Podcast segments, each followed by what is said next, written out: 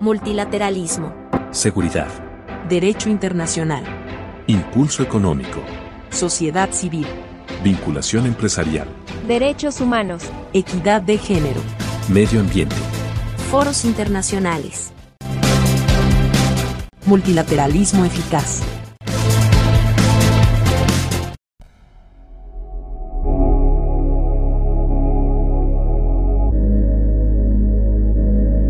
Bueno, muy buenos días. Bienvenidos a otro episodio del podcast Multilateralismo Eficaz. Hoy tenemos a dos invitados que, que nos van a dar una plática bastante interesante. Estamos con Cristian Holge, que es representante de la Oficina de las Naciones Unidas para Droga y Delito en México. ¿Sí pronuncio bien el apellido? Perfectamente, Bien, gracias. Perfecto.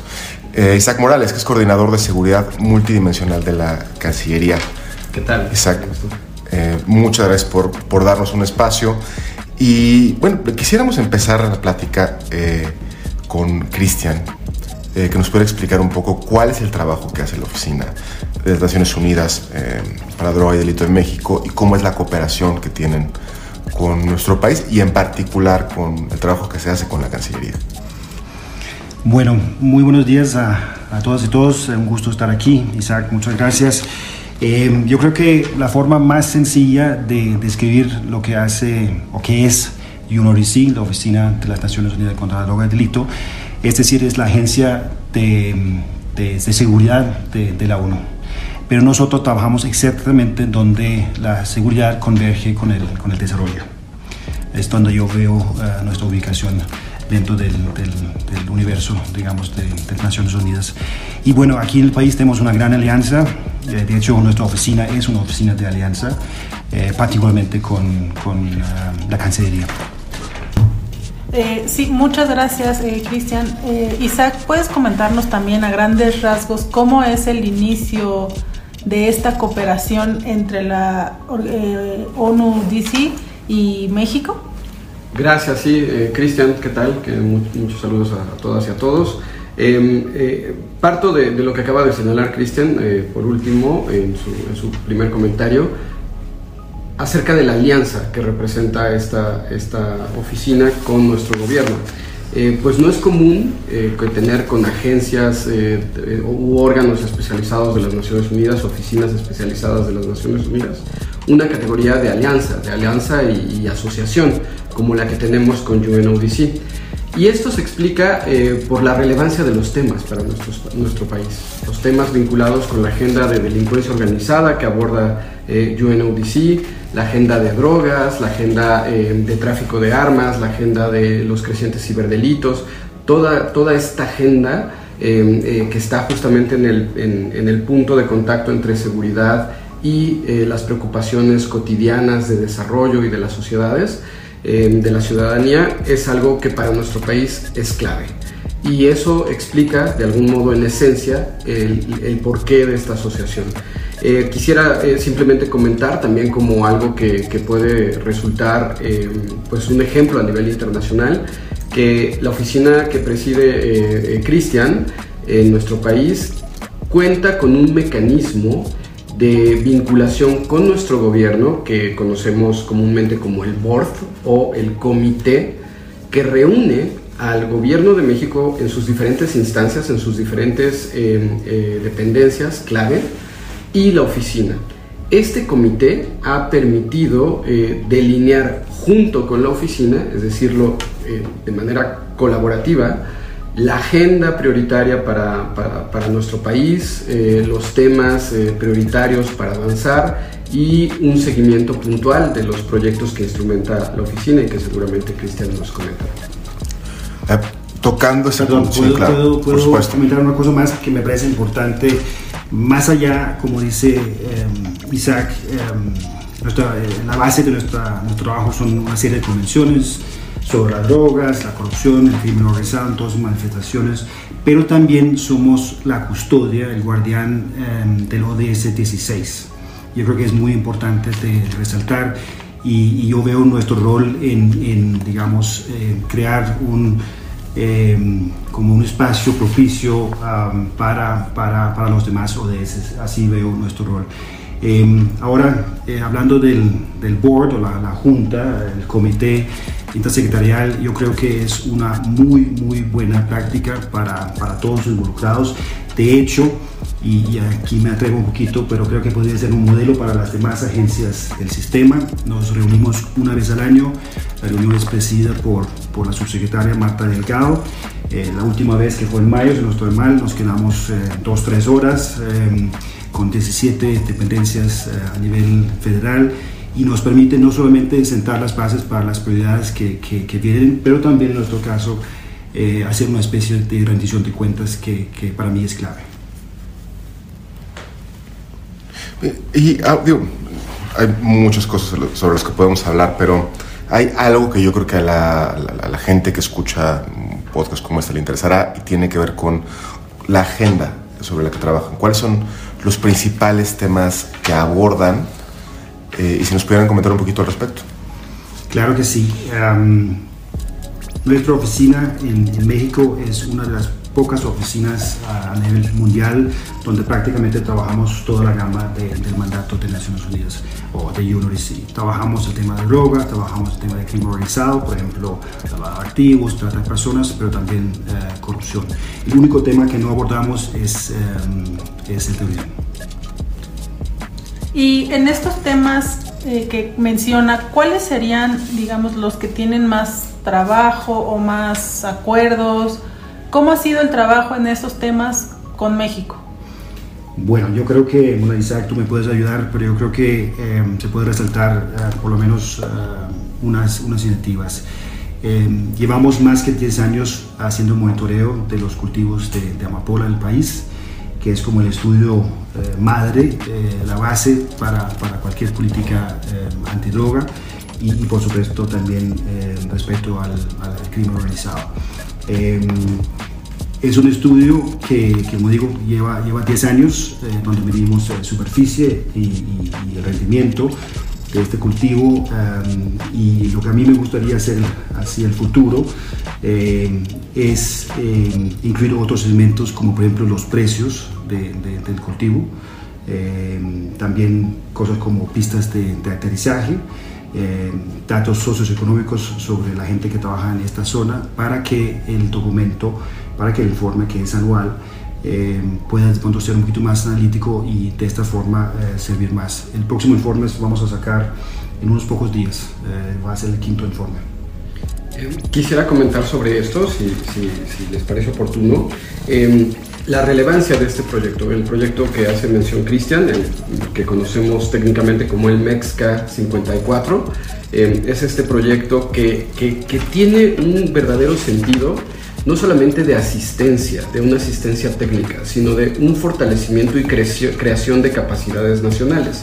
Y esto es relevante porque a diferencia quizá de otro tipo de proyectos, de otro tipo de, de intervenciones de agencias internacionales, en este caso en particular, se ha logrado consolidar un grupo técnico, un grupo técnico nacional en el que participan expertos de la Secretaría de Marina, de la Secretaría de la Defensa Nacional, de la Fiscalía General de la República y con el acompañamiento de la Cancillería, eh, concretamente de la Subsecretaría de Multilaterales, eh, a, todos los trabajos que se llevan a cabo bajo este, este, este modelo.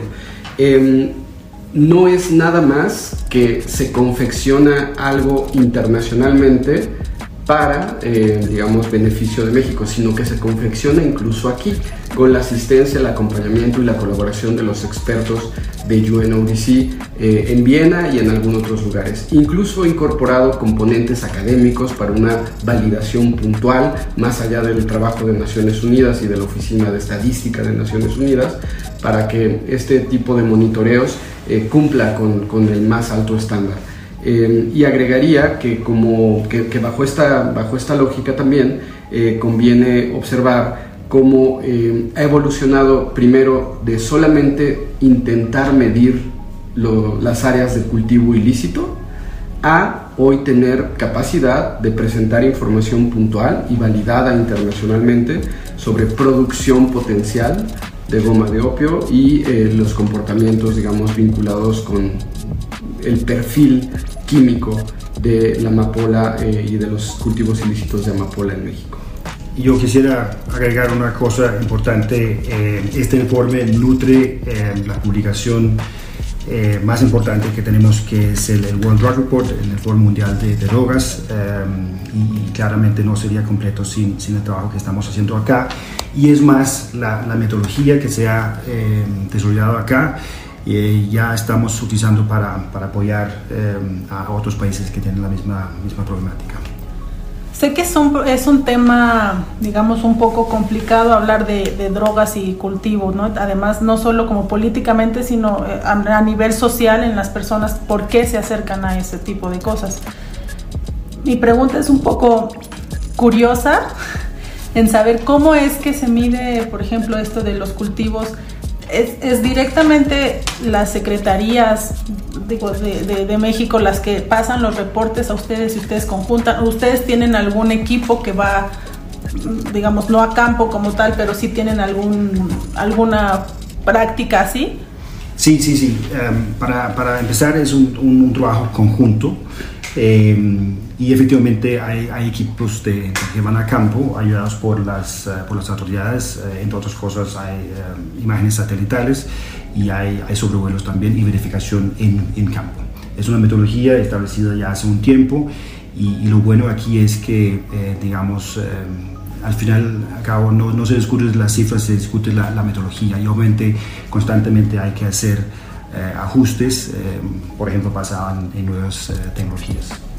Sí, eh, yo agregaría nada más que incluso, eh, más allá de, diferentes pruebas, digamos, de, nivel eh, primero in situ, incluso en la recolección misma de, pruebas, a después una comparación de fotografía aérea y posteriormente también de satelital, hay diversos niveles, digamos, de acercamiento que permiten garantizar una metodología absolutamente robusta y que ayuda, por cierto, no solamente al, trabajo evidentemente vinculado con la erradicación de los cultivos ilícitos, sino también incluso al cruce de algunos factores socioeconómicos.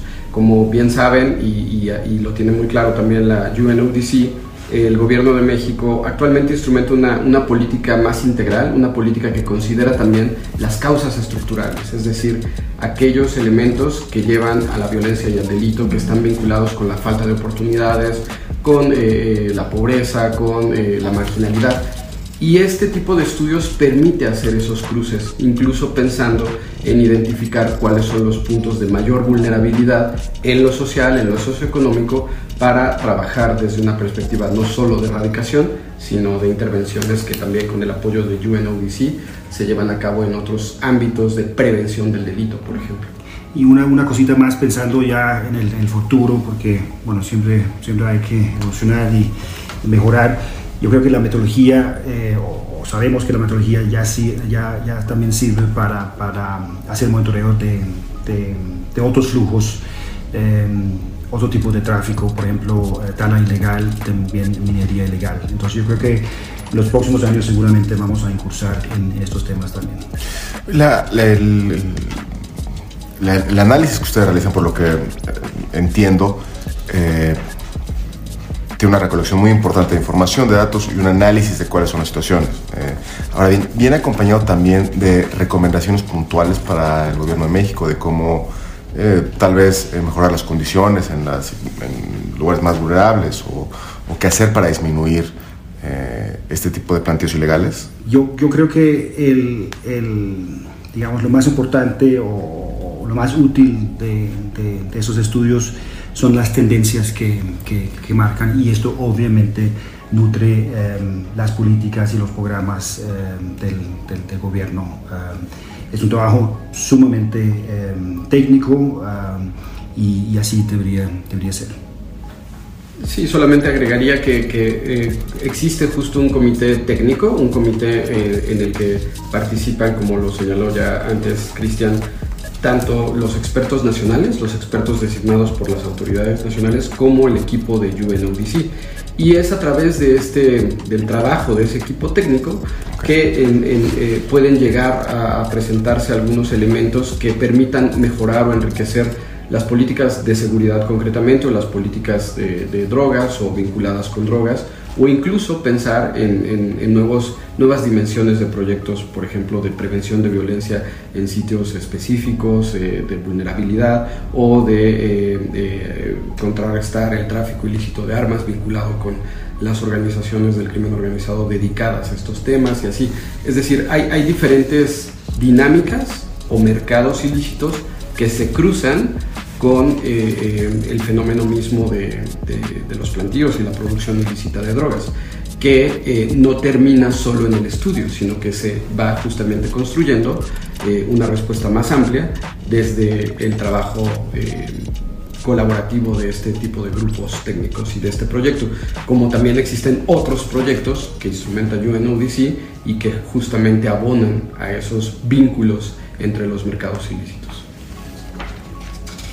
Hay otra cosa que, bueno, otra iniciativa, porque creo que al principio eh, la idea es como mencionar más, más, más, más, que, más que uno, es el Centro de Excelencia que tenemos, tiene un nombre muy largo, eh, Centro de Excelencia para Información Estadística de Gobierno, Seguridad Pública, Victimización y Justicia.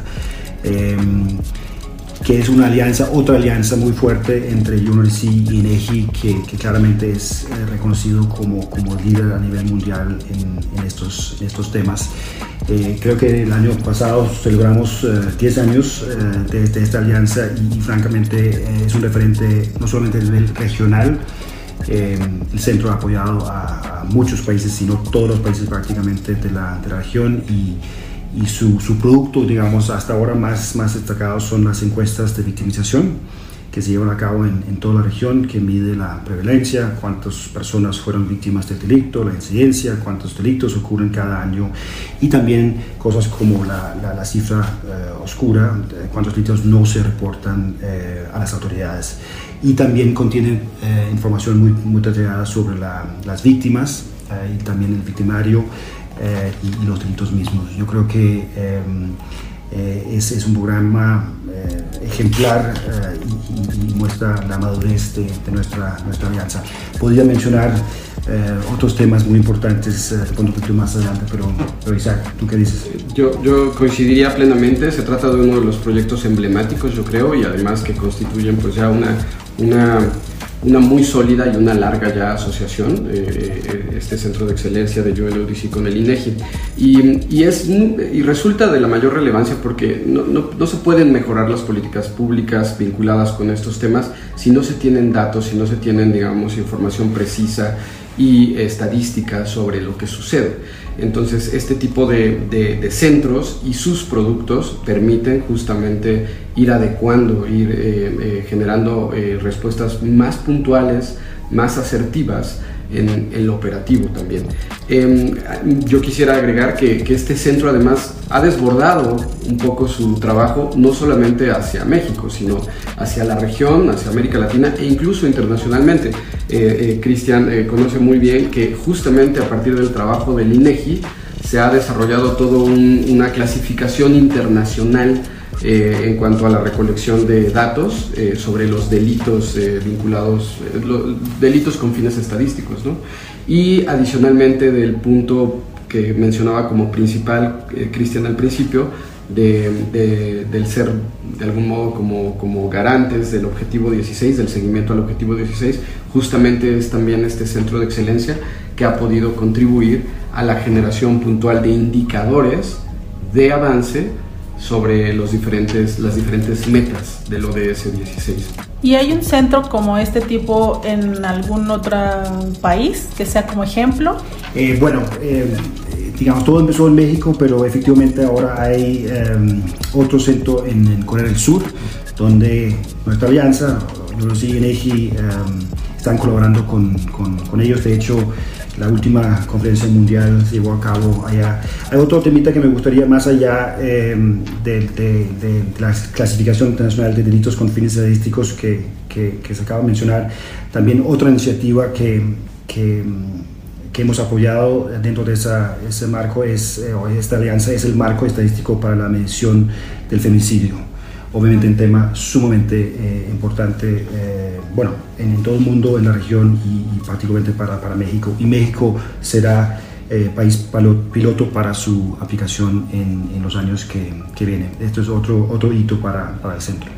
y eso igual va a ser en el centro, o sea, van a, digamos, una metodo crear una metodología para poder juntar los datos sobre feminicidio en México. Sí, y, poder, eh, digamos, comparar uh, las estadísticas a nivel, en las cifras uh, a, a, nivel mundial.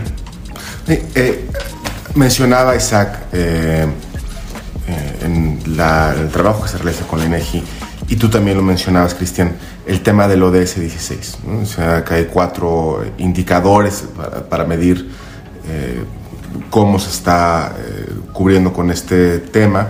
No sé si pudieran explicarle a la gente un poquito más qué tiene, de, de qué se trata el ODS 16 y cómo es que son guardianes de, de, de este. Bueno, eh, si no estoy mal, eh, el 16 se llama Paz, Seguridad y Instituciones Sólidas y creo que los indicadores que tú mencionas tienen que ver mucho con el tema de, de la transparencia. Eh, y es justamente, a mi modo de ver, no somos relevantes ni en este país ni en ningún país si no trabajamos el tema de la, de la corrupción, por la transparencia, la ética, eh, el buen gobierno. Y yo creo que, eh, digamos, hay grandes oportunidades hacia, hacia el futuro. Justamente, bueno, ahora que, que estamos entrando en el, el, mundial, hay que, hay que bueno, todos sabemos que el próximo mundial en cuatro años va a ser acá, eh, Estados Unidos en Canadá, y yo creo que hay una gran oportunidad para dejar un legado de buen gobierno por parte de, de, México. Y para mí todo empieza con la prevención y todo empieza con la participación ciudadana. Yo creo que hay que hacer un esfuerzo, y el gobierno lo está haciendo, eh, un esfuerzo para que la ciudadanía eh, tenga la oportunidad de participar eh, desde el diseño hasta la evaluación de las políticas y, y los programas eh, gubernamentales. Eh, yo no me acuerdo, Isaac, el, el, el comité donde México acaba de entrar, ¿te acuerdas? El de deporte. Sí, claro, es, el, el, nombre es un poco largo, sí. pero es justamente un, un comité eh, eh, para prevenir la, la, corrupción, o sea, para, para, prevenir todos los, todos los actos de corrupción vinculados con los grandes eventos deportivos. Okay. Y, es, y es un comité eh, establecido, digamos, a, bajo, bajo el seguimiento de UNODC, que permitirá a los países justo ir presentando prácticas, ir, ir avanzando estándares, elementos que, que, puedan prevenir todo tipo de, acto, de actos de corrupción y fortalecer la transparencia, la, la rendición de cuentas en, en, en, grandes eventos deportivos. Este es un trabajo que, que, que, viene dándose ya en el ámbito de Naciones Unidas desde hace, desde hace tiempo y que fue también emblemático para los trabajos del Grupo Anticorrupción del G20 no hace mucho. Entonces creo que ahí se pueden eh, encontrar espacios de oportunidad, como lo señalaba Cristian a propósito, a propósito de, de, del espíritu mundialista que, que actualmente eh, se tiene. ¿no? Eh, yo quisiera nada más comentar sobre el ODS 16, creo que para la audiencia eh, ayuda saber que, que este ODS 16 básicamente promueve sociedades pacíficas, e instituciones sólidas, eh, vinculadas con la justicia, con la gobernabilidad. Eh, este objetivo establece, el, el objetivo como tal, eh, establece además metas precisas, por ejemplo, para eh, prevenir y contrarrestar la corrupción y el cohecho internacional.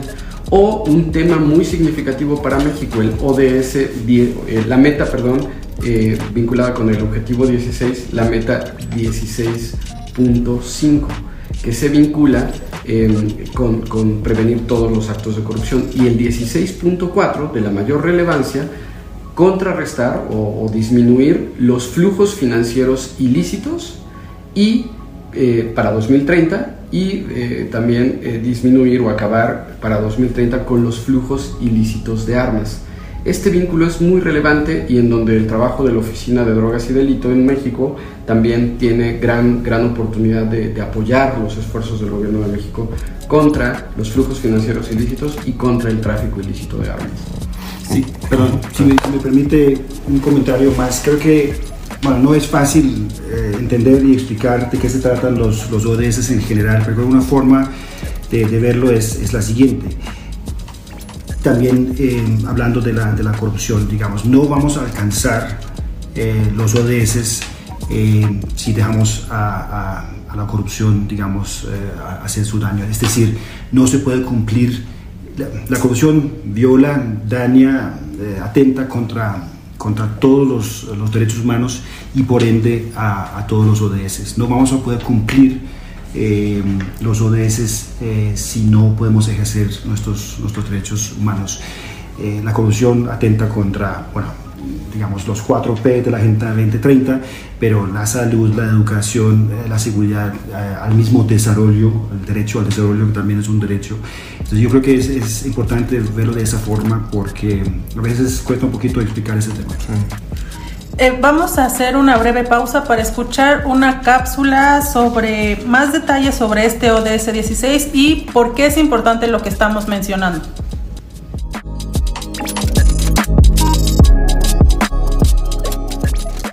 La Asamblea General de la ONU adoptó en 2015 la Agenda 2030 para el Desarrollo Sostenible, un plan de acción a favor de las personas, el planeta y la prosperidad, que también tiene la intención de fortalecer la paz universal y el acceso a la justicia. La agenda plantea 17 objetivos con 169 metas de carácter integrado e indivisible que abarcan las esferas económica, social y ambiental.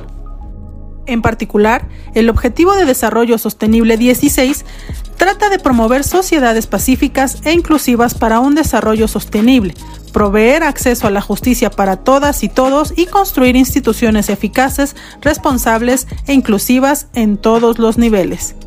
La Oficina de las Naciones Unidas contra la Droga y el Delito presta asistencia normativa, analítica y operacional a los Estados miembros para fortalecer la eficacia, equidad y rendición de cuentas de sus instituciones de justicia penal en la lucha contra la delincuencia, corrupción y el terrorismo.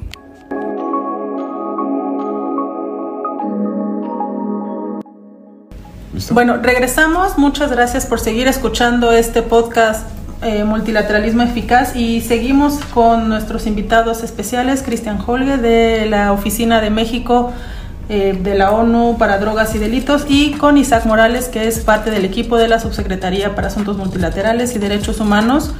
Y bueno, vamos a seguir ahora con unos temas que son muy importantes, como lo es la violencia de género. Cristian, eh, este tema es fundamental en nuestro país, es algo que preocupa mucho en la agenda pública, en la sociedad. Eh, ¿Qué nos puedes contar de este programa? Bueno, para empezar, eh, el tema de la violencia contra la mujer y contra las niñas eh, es la prioridad número uno del sistema de Naciones Unidas como tal. Si hay un tema, una causa que nos une a, todas, a todas las agencias, es el tema de la violencia contra, contra la mujer y me da mucho orgullo poder decir que ahí uh, UNRC juega, juega un rol um, importante, a diferencia de, de otras um, oficinas nuestras, realmente nuestro portafolio um, muy fuerte en este, en este campo, si no estoy mal, tenemos alrededor de 30 personas dedicados a esto solamente. Y obviamente esto está justificado en, en las estadísticas que, que, son muy tristes. Eh, digamos, eh, a nivel mundial, son eh, una en tres mujeres que han sufrido este tipo de violencia una vez en su vida, pero en México las estadísticas nos indican que es 7 eh, de cada 10. Y, y, también es un hecho que, que, son aproximadamente 10 mujeres asesinadas al día en este país. Entonces, de nuevo, no seríamos relevantes si no trabajáramos este tema. Claro, con el mandato de, de UNRC, eh, nuestro, nuestro rol principal es em, tratar de, o trabajar más bien con el sector justicia, trabajamos con policía, trabajamos con fiscalías, trabajamos con, con el Poder Judicial para, em, digamos, aumentar sus capacidades de investigación, etcétera, en, este campo. Pero también em, tenemos albergues, eh, unos centros de, de atención a víctimas, y, bueno, es algo bastante personal para mí. Yo, yo, yo, fui a visitar uno de estos albergues eh, hace un tiempo y, digamos, eh, en este caso, eh, mujeres tratadas, digamos, víctimas de, de tantas personas. y, y, realmente es, es, es, muy impactante porque estamos hablando de ni siquiera de mujeres, estamos hablando de niñas de entre, en este caso, entre 9 y 11 años. Eh, ustedes pueden imaginarse el, el, drama y, la tragedia allá. estas, estas niñas, de hecho, fueron traficadas por sus propias familias que ya habían recibido sentencias de hasta, hasta 40 años. una tragedia enorme y ahí siempre se habla de que los programas hay que, hay que replicarlos y hay que dimensionarlos y, lo demás, pero aquí estamos hablando de, de ayudar eh, a una persona, a una persona a la vez. Eh, y es un trabajo, eh, de pronto, es un trabajo que no se ve por, por razones obvias, pero de pronto lo más, lo más relevante y, con el mayor impacto en el buen sentido que, que hacemos. Este es, este es un tema, como lo hablamos, tremendamente complejo y es resultaría difícil simplificar las soluciones a, dos o tres ideas, pero si tuviéramos que pensar desde el lugar donde están ustedes, ¿cuáles son las principales líneas que tendríamos que seguir como país para poder avanzar en esta agenda tan compleja que tenemos? ¿Por dónde sería? Bueno, em, yo creo que lo primero eh, hay, que, hay que visibilizarlo y, sensibilizar eh, al respecto. Y por eso quiero, quiero mencionar que, el próximo 25 de noviembre es el Día Internacional. Eh, no me acuerdo el nombre completo, pero es sobre la erradicación de la violencia contra la mujer y, la niña, eh, donde toda la familia de, de, la, de la, ONU acá eh, se va a reunir en una campaña, de hecho una campaña que ya, ya empezó. El, el, tema de este año es el activismo, la importancia del activismo en este campo, involucrando obviamente a todos los segmentos de la, de la, de la sociedad. Yo agregaría dos cosas. Eh, la primera es observar en, en, la violencia de género y observar en general en los delitos eh, que, violentan los derechos, que violentan eh, físicamente a niñas, mujeres, etc.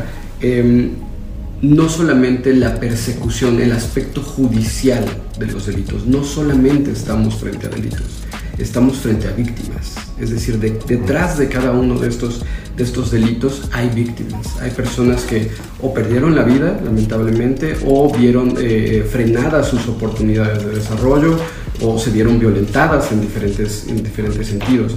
Y, y, creo que eso es importante, visibilizar desde la política pública, desde lo que instrumentamos y en el trabajo que hace la Cancillería y en especial en el trabajo multilateral, creo que es algo en donde podemos aportar, poder desde nuestro lugar, desde nuestra área específica de responsabilidad, poder hacer visible cómo existen personas detrás de cada uno de estos delitos. Una vez teniendo ese razonamiento eh, eh, eh, amplio, podremos tener quizá intervenciones más asertivas, como con, esfuerzos de prevención, con esfuerzos que sean más transversales no solamente incorporando un aspecto judicial, de nuevo, sino que, lo cual es muy importante, pero eh, aspectos también que resulten de, una prevención más integral. Eh, yo creo que eso es algo que, sería conveniente. Y el segundo elemento que, quería comentar es em, también mirar em, cómo las dinámicas de violencia están incorporadas en, en la visión de los mercados ilícitos más ampliamente no solo en México, sino en, básicamente en, toda la región, en América Latina, es muy notorio eh, cómo eh, tenemos eh, niveles de violencia que, de pronto son mayores a, zonas en donde existe un conflicto armado. Y es necesario entonces entender y, desagregar de manera más puntual los vínculos entre los diferentes mercados ilícitos o economías ilícitas para entonces igualmente ser más eh, asertivos en las opciones y respuestas frente a, temas, por ejemplo, de trata de personas, de tráfico ilícito de migrantes em, eh, o de violencia per se, eh, que, que, afectan de manera particular al género. Solamente en los últimos cuatro años, entre muchas iniciativas, hemos capacitado a más que 15.000 policías y, y primeros respondientes y claro, uno no llega, bueno, para poder investigar, pero también para poder prevenir em, eh, la, violencia. Y claro, uno no llega a este volumen de, de, gente sin utilizar nuevas eh, tecnologías y de hecho tuve la oportunidad hace poquito en un foro eh, digamos, formal en nuestra sede en Viena de, presentar el trabajo que estamos aquí utilizando la realidad virtual en las, las capacitaciones que permiten crear estos escenarios eh, bueno, reales eh, que, que, además de, de, enseñar, en este caso, policías y primeros respondientes cómo, cómo actuar, también tiene, tiene otro efecto y es generar eh, empatía hacia, sensibilidad. Hacia sensibilidad. Y eso no es un tema, no es un tema menor. Justamente es lo que iba a preguntarles, que, que conocemos de los cursos y capacitaciones a, a la policía en México y quisiera ya en una cuestión un poquito más personal, ¿cuál, es, o ¿cuál ha sido una de las experiencias en este tipo de capacitaciones que, que ha sido o que le ha marcado a usted para que pueda seguir con este trabajo eh, en cuanto al, género en, la Policía de México? Bueno, para, para, para empezar, eh, yo solamente puedo agradecer, reconocer la, la, gente que, está trabajando con, estas víctimas, pues es un trabajo sumamente duro. Eh, no es algo que uno puede dejar a las 4 o 5 de la tarde en, la oficina. Entonces, ver esta, em, empatía nacer, digamos, que uno de pronto ni, sabía que, existía, eh, para mí ha sido, eh, digamos, eh, una experiencia sumamente impactante.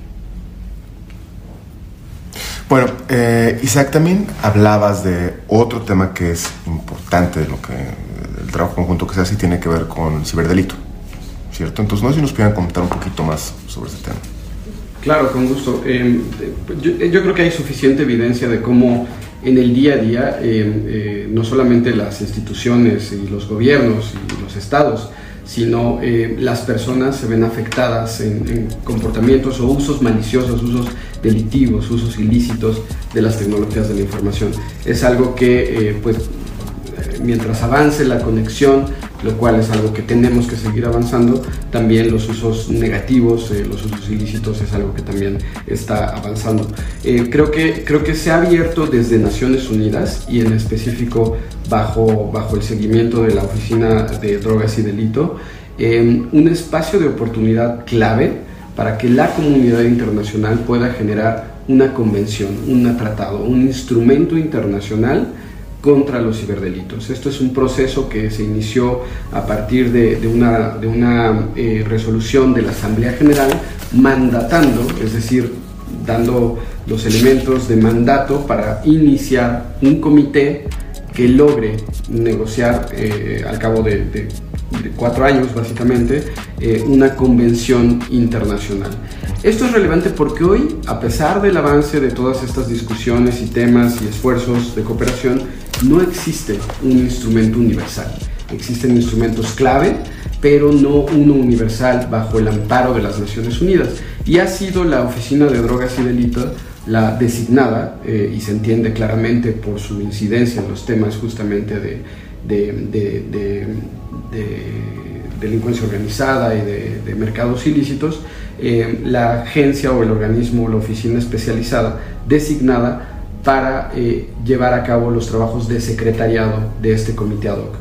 México, si me permiten comentarlo muy rápidamente, México está participando muy activamente en las negociaciones que han iniciado ya en ese comité, eh, con elementos muy puntuales de lo que nos hace falta a nivel interno eh, para lograr una cooperación internacional y un intercambio de información que permita eh, generar más sustancia para las investigaciones contra los ciberdelitos y al mismo tiempo que permita contrarrestar eh, dinámicas crecientes eh, que, se ven, que se vinculan con, con, con, por ejemplo, la explotación sexual infantil, que es un tema que hoy es prioritario atacar y eh, generar respuestas puntuales.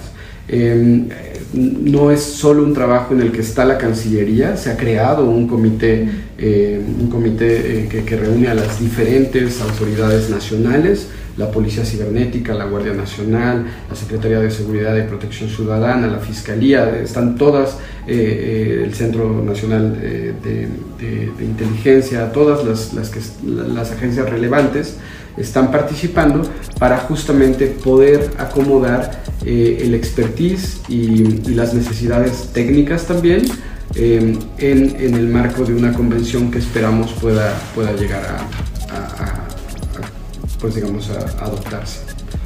No, solo, solo agregar que efectivamente pensamos que esto va a ser eh, la próxima nueva eh, convención eh, vinculada a, a UNRC y México efectivamente está tomando un liderazgo muy fuerte que, que, es muy útil. En, este tema trabajan también de la mano de iniciativa privada, las grandes empresas de tecnología y demás, porque creo que es uno de los asuntos que eh, le pega a todos, ¿no? O sea, puede, tiene un tema de seguridad nacional, tiene un tema económico, hay muchos, muchas aristas, ¿no? Es, es una pregunta clave porque em, sí, o sea, la respuesta es definitivamente no puedes tener una conversación completa o un instrumento internacional completo que no considere eh, la visión desde el terreno del, del, sector privado, de los proveedores de servicio, de la gran industria de tecnología, así como de organizaciones de la sociedad civil, por ejemplo, que se dedican a la protección de los derechos en línea, eh, de, la, de, la, privacidad, de los datos, etcétera, eh, que, que, han acumulado suficiente experiencia y están haciendo en lo técnico eh, también grandes avances. México ha sido consistente, como, como lo es para otros temas multilaterales, en el llamado a poder tener los insumos de estos sectores, sector privado, sociedad civil, academia incluso, eh, como parte clave también de, de, de, los elementos que enriquezcan las discusiones en el ámbito de las Naciones Unidas. No ha sido un proceso, digamos, automático, eh, hay por razones políticas en diversos, en diversos países algunas, algunas resistencias a incorporar a estos sectores, pero si bien es un, es un proceso de negociación interestatal, es decir, entre estados, entre gobiernos, lo cierto es que se ha, llegado a, se ha llevado un esfuerzo importante para tener eh, esta, esta visión y estas aportaciones de, de, del sector privado y de la sociedad civil. Ahora que mencionas, cambiando un poquito de tema, ahora que mencionas el, sector privado, yo creo que hoy en día eh, se entiende que digamos, la lucha contra el delito o la prevención del delito tienen que involucrar lo público, lo privado y lo social. Y, y, quisiera dar un ejemplo de ayer, todavía está fresco en mi memoria. Ayer celebramos justamente eh, una nueva alianza con un banco importante en este país para ofrecer y brindar educación financiera a personas eh, privadas de libertad, en este caso eh, a mujeres. Eh, una población, digamos, muy descuidada eh, con unos enormes retos de discriminación y eh, estigma. Eh, también, eh, obviamente, está dentro, se hace dentro del programa para reducir el, el delito, para ver el delito y, y, la reincidencia, pero que el sector privado se interese por, por un tema de esa índole me, me indica que, que, estamos llegando a niveles de madurez que, que, son, que son interesantes. Pues, sin duda alguna tenemos muchísimos temas eh, en común o que se están trabajando en México con la Agencia de, de, la ONU para Droga y el Delito y creo que podríamos seguir platicando por mucho más tiempo, pero me gustaría llegar, concluir un poquito esta interesante plática, eh, solo eh, preguntándoles ya en cuestiones más allá de ser ustedes eh, o encabezar las discusiones que son evidentemente con de, con de, mucha seriedad, ¿qué les ha dejado a ustedes en lo personal algo bueno eh, eh, todo este trabajo en torno a estos temas que al final son muy complicados y que muchas veces tienen que tener una cara, cara seria, carácter fuerte para tomar decisiones o, o, o participar en algunos de estos eh, acuerdos. ¿Qué es lo que ustedes eh, pueden decir que han disfrutado o que tienen como premio de estar trabajando en estos temas? Yo también. Gracias. um, bueno, eso no es una pregunta fácil de, de, de, responder, pero yo creo que una de las lecciones para mí, um, bueno, hay, hay que mantener cierta humildad, hay que reconocer y aceptar que, que, uno no tiene la respuesta a todo, pero eso no quiere decir que lo que estamos haciendo, el droga, la droga puede ser un, un ejemplo que, que, que, todo está perdido y, y que, que, todo fue un fracaso, no lo veo así, yo creo que eso sería desconocer uh, a los miles de personas que, han perdido incluso su vida en, en, en esta, en esta lucha. Eh, pero yo creo que la lección para mí es que... Te, tenemos que seguir trabajando, tenemos que, hacer, hacer más y hacer eh, mejor y, sobre todo entenderlo como una responsabilidad compartida, una corresponsabilidad, como decía antes, entre lo público, lo privado y, hasta lo social. Y bueno, nosotros estamos aquí por invitación del, del gobierno. Eh, creo que nuestra alianza va por, buen camino, eh, pero obviamente con, oportunidades de, mejora que estamos discutiendo todos los días. Yo agregaría dos cosas nada más eh, eh, a partir de la experiencia gratísima de, de estar vinculado con esta agenda en, desde el ámbito multilateral. Y la, la, la, primera sería, es una gran satisfacción saber que si, si a partir de una discusión en Naciones Unidas se llega a elaborar o acordar, por ejemplo, estándares mínimos para el tratamiento de de, personas en situación de, cárcel, por ejemplo, o para víctimas de delitos como tráfico ilícito de armas, o eh, para víctimas también de trata de personas, estándares, elementos que se van adoptando en el ámbito multilateral, uno adquiere la satisfacción de saber que eso va a terminar por mejorar mínimamente la vida de una persona y eso es una gran satisfacción. Y el otro, también saber eh, el, y, ser testigo del creciente interés de los jóvenes, de las, de las, de las eh, niñas, de los niños, pero en específico de los jóvenes, de los estudiantes, en este tipo de temas. Si bien pueden parecer temas, como lo señalaste, eh, difíciles, sensibles, que tocan todas las, las, fibras de la seguridad eh, y por lo tanto difíciles de abordar, al mismo tiempo son temas de gran interés actualmente y eso es muy satisfactorio cada vez más de jóvenes y de estudiantes. UNODC de pronto no es la, la, agencia más conocida o reconocida o visible en este país, pero como indica Isaac, tenemos un mandato tremendamente eh, relevante eh, y, eso nos motiva a, a seguir trabajando pues no nos queda más que agradecerles su tiempo, eh, su expertise en estos temas que se, seguramente van a servir mucho para quienes nos estén escuchando. Y bueno, si alguien que nos está escuchando quiere saber más sobre estos temas, ya saben que pueden contactarnos eh, a través de redes sociales de la Cancillería, de la subsecretaria Marta Delgado. Hay Twitter, Facebook, Instagram, TikTok, eh, YouTube y todas las, las redes sociales. Y bueno, ahí estamos eh, para poder resolver cualquier duda. Y pues muchas gracias, eh, Cristian, Isaac. Muchas gracias por su tiempo. A ustedes. Muchas gracias, qué gusto. Y gracias a todos por habernos acompañado en otro episodio de Multilateralismo Eficaz. Multilateralismo. Seguridad. Derecho internacional. Impulso económico. Sociedad civil. Vinculación empresarial. Derechos humanos. Equidad de género. Medio ambiente. Foros internacionales. Multilateralismo eficaz.